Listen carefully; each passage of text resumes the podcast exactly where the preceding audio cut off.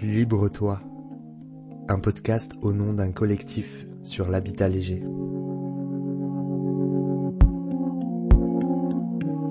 Il et elle habitent un habitat léger, sans fondation physique.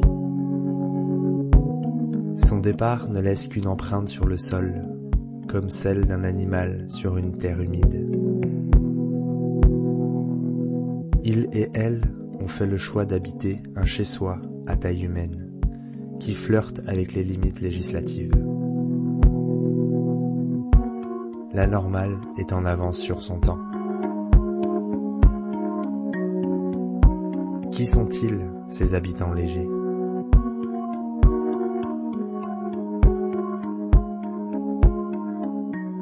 Habitons léger, habitons léger, habitons, habitons léger. Et là, on est sous le porche devant le chalet. Donc euh, voilà, une, petite terrasse que je trouve très chaleureuse et accueillante, ma foi, qui permet d'avoir un petit peu d'ombre quand il fait chaud, et puis qui est située quand même euh, relativement au milieu du terrain, donc qui permet de voir un petit peu tout. Euh, donc un petit bout de potager, la caravane, le cabanon à outils, les arbres, l'étang, la serre, enfin voilà, puis on voit qu'il y a plusieurs petits squats en fait. Tout est en bois, ouais ouais tout en bois, tout démontable, tout, ouais, voilà, on peut vraiment parler d'habitat léger pour le coup. Il n'y a pas de fondation en béton et on a fait ça à deux personnes. Euh, il a fallu euh, 20 jours pour faire le chalet. Puis la terrasse, je sais pas, ça nous, nous prendre une après-midi l'année d'après, quelque chose comme ça. Parce que tu peux juste refaire un petit Bah, j'ai acheté et puis bon bah j'ai j'étais sans domicile fixe euh, déjà depuis je sais pas euh, deux ans à l'époque. Euh, et mais j'avais quand même réussi à mettre un tout petit peu d'argent de côté et puis bah le terrain je l'ai négocié en fait.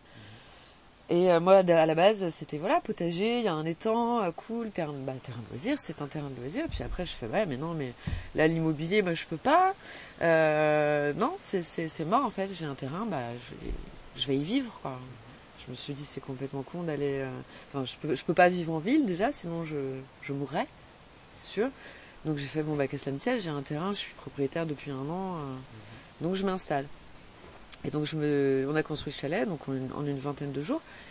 Et puis j'ai dû recevoir, bah forcément, hein, les, les gens passent, les gens parlent. Et donc la, la mairie a vu, je savais qu'ils allaient voir évidemment. Et puis ils m'ont contacté, euh, oh je dirais euh, 4, peut-être 4-5 mois euh, après la construction du chalet. Je m'y attendais, je fais ça est, on va pouvoir discuter.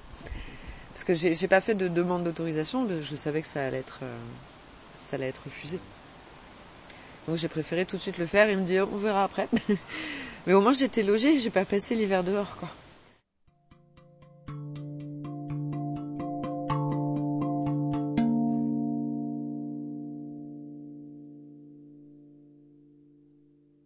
Quand j'ai construit, je savais hein, à quoi je m'attelais.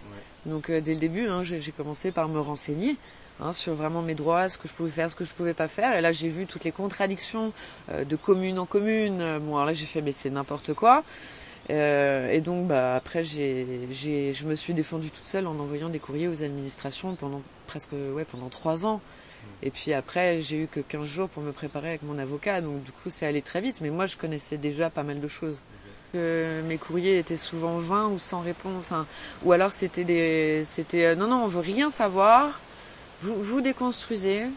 Parce qu'ils ont jamais, moi je voulais les rencontrer, je voulais discuter, exposer mon projet, qu'ils viennent voir, qu'ils viennent voir avant, après aussi, hein, parce que aussi l'état du, terrain qui, a aussi joué euh, en ma faveur.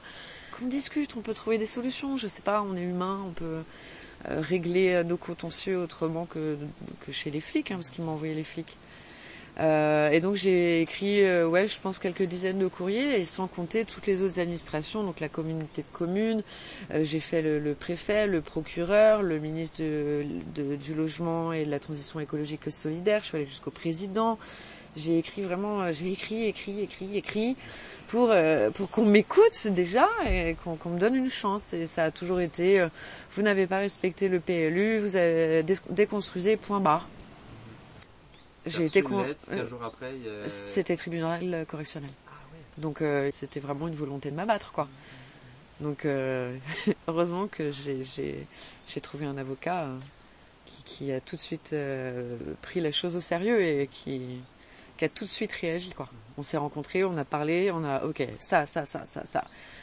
Enfin, j'ai eu l'impression que de toute façon, bah, on peut rien faire pour toi à part te dire bon courage et puis tu nous raconteras.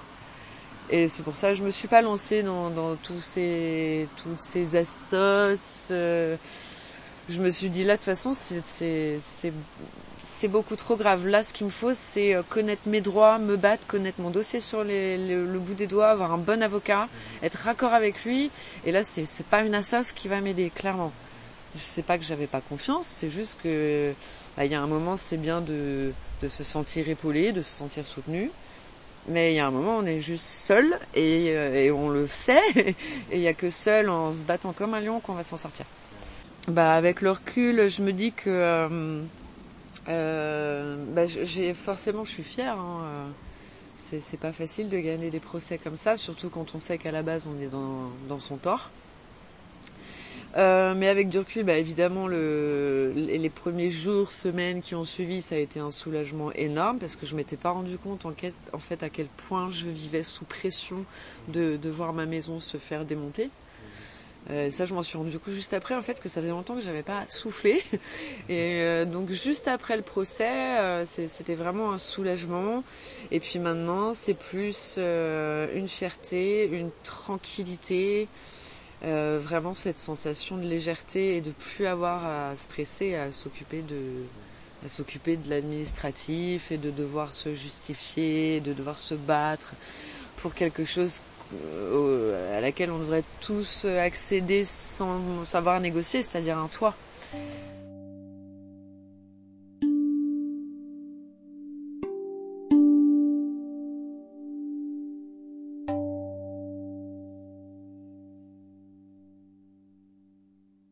Gens qui admirent euh, qu'on vive en habitat léger, euh, qu'on fasse un potager.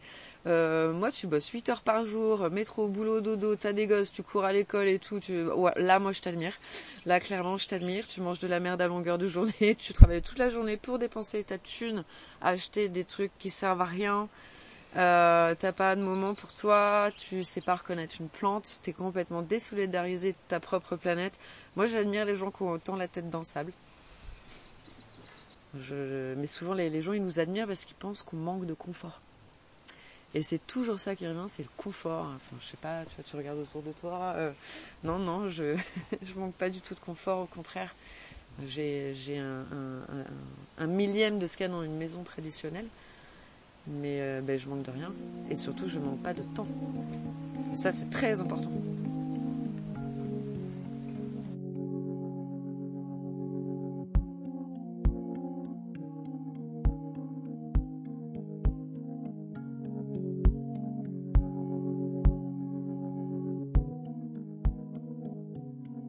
Totalement. Euh, je pense que regarder une maison, c'est un petit peu comme fouiller dans la poubelle de quelqu'un. Hein. On voit ce que tu consommes, on voit qui tu es, donc on voit ton habitat, je pense qu'on voit qui tu es. Les témoignages anonymes ont tous été récoltés sur la communauté de communes Erdre et Gèvres, au nord de Nantes. Réalisé par Louis Aucoin.